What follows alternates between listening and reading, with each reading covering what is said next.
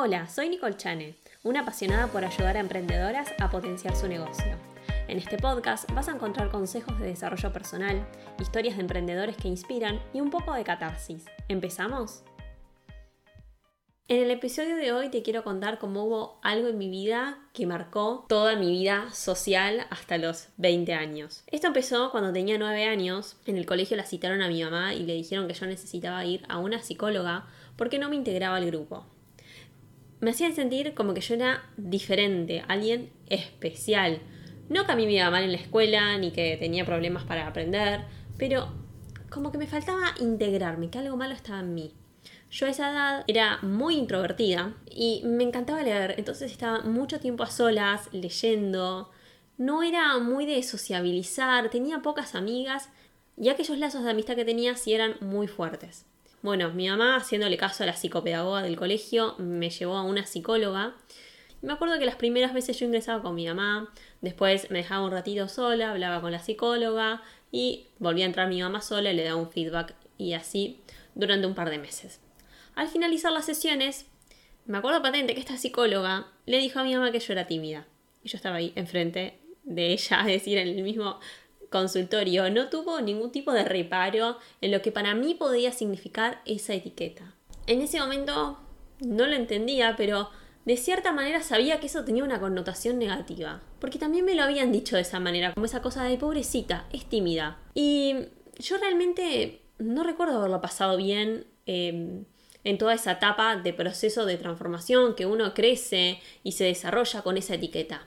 Y no me di cuenta hasta que entre los 19 y 20 años yo hice un proceso de counseling y en las primeras sesiones en las que hablábamos un poco de esto de qué era lo que me estaba pasando, por qué asistía ahí. Si bien mi objetivo principal era porque yo me ponía muy nerviosa al momento de hacer los exámenes, yo estaba en el CBC de Derecho y sufría un montón, me ponía súper nerviosa, me dolía el estómago. La verdad que entre otras cosas, yo le comenté esto de que me costaba relacionarme con mis compañeros. Y cuando mi counselor me pregunta por qué, yo le respondí automáticamente, le dije, porque soy tímida. Como si ese fuera un fundamento válido, como si yo tendría un problema dentro mío. Y tuve una respuesta maravillosa de ella que me dijo, ¿quién te dijo que sos tímida? ¿Quién te puso esa etiqueta?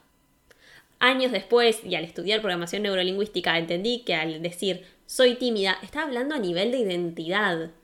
Estaba afirmándolo. Entonces, mi comportamiento estaba ligado a la timidez.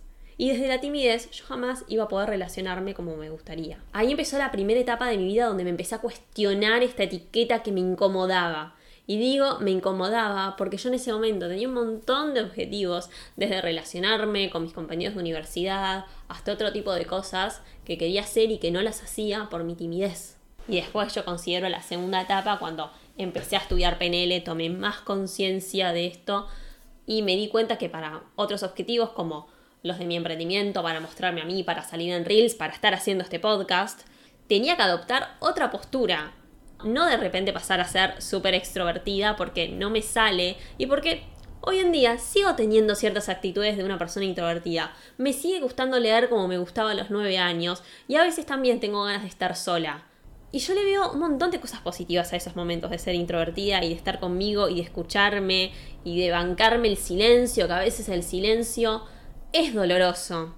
Porque me hizo darme cuenta que para mí estar sola es escucharme. Pero a veces también necesito salir de esa zona de confort para hacer otras cosas. Y hubo algo que me pasó en estos dos meses que fue como el boom que dije, wow, cómo uno puede lograr cambiar de un momento al otro, que fue hacerme viral en TikTok. Un día agarré, prendí la cámara, subí un video contando un, un story time sobre una situación que tuve en la universidad. Y hay un montón de personas empezaron a sentir identificadas y fue cuando tomé conciencia de cómo uno cambia, es decir, yo cambié en esto de ser tímida a pasar a mostrarme en público porque tenía un motor que me potenciaba.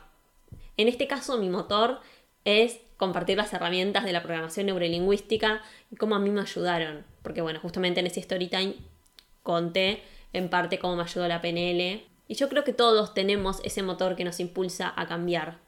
Porque por supuesto que para mí ese proceso de ser tímida a publicar mi primer reel fue desafiante salir de la zona de confort, preguntarme un montón de veces si estaba segura sobre eso, e incluso hacerlo cuando estaba insegura. Si ven hoy los reels que subo, los TikToks, las historias de Instagram, tengo otro tono de voz, y es un tono de voz que viene desde la seguridad, de la convicción, no solo de que lo que estoy diciendo está bien, porque cuando hablo de PNL hablo sobre el conocimiento y la experiencia, sino también de confiar en mí misma, en que cómo lo estoy transmitiendo es la manera correcta. Trayendo un poco este tema de hacerse viral, de repente me empecé a sentir un poco incómoda de nuevo, como decir, wow, wow, wow, no sé si quiero esto, porque empecé a ver una demanda en los comentarios, en crear contenido, y me re divierta a mí crear contenido, pero de repente sentía que no estaba preparada para eso, para tanta demanda, porque obviamente tengo otras cosas que hacer en la vida, más allá de TikToks.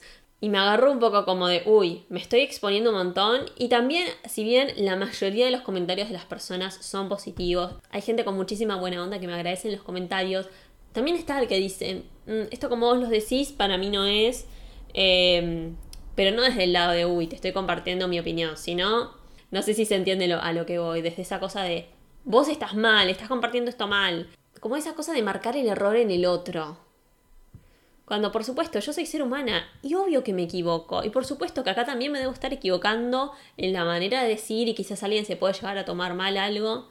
Pero no es mi intención, porque lo que hago acá y en todas mis redes sociales lo hago desde el amor y no desde la intención de dañar a alguien. Pero bueno, me fui un poco de tema a lo que quería hacer un poco de catarsis en este episodio. Es sobre cómo una situación nos puede marcar la vida, pero a la vez nosotros tenemos la posibilidad siempre, sin importar la edad que tengamos, de cambiar.